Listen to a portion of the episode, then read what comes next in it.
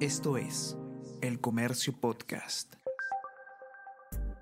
Buenos días, mi nombre es Soine Díaz, periodista del comercio, y estas son las cinco noticias más importantes de hoy, martes 16 de noviembre.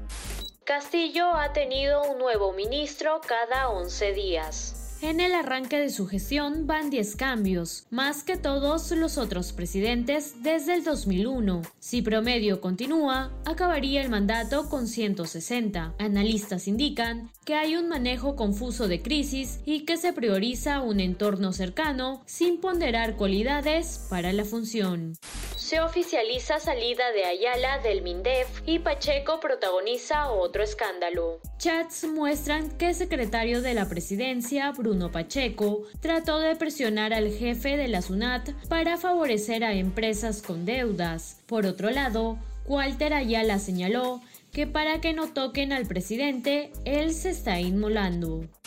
Sospechas por la filtración de prueba apuntan al Minedu. El sábado 13 de noviembre, más de 250.000 maestros participaron de la prueba única nacional del concurso de nombramiento 2021. Ese mismo día, en redes sociales, se filtraron las respuestas y el examen, lo que ha generado una ola de críticas y cuestionamientos al Minedu y a su titular Carlos Gallardo. El SUTEP afirma que se quiere beneficiar al sindicato Afina Castillo número 2 de la PNP pide su pase al retiro tras denunciar irregularidades en los ascensos. El subcomandante general de la PNP, Javier Bueno Victoriano, presentó ayer ante el comandante general de su institución su solicitud para pasar a la situación de retiro. El número 2 de la policía pidió su baja dos días después de que denunciara y dejara constancia en una nota informativa que se estaban sumando de manera irregular los votos en el proceso de ascensos a generales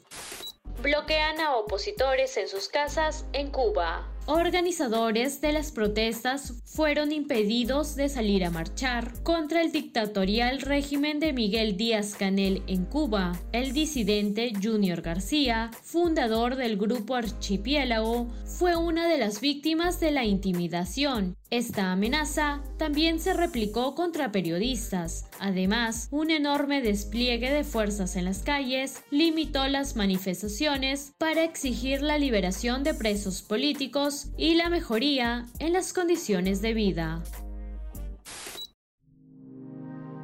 El Comercio Podcast.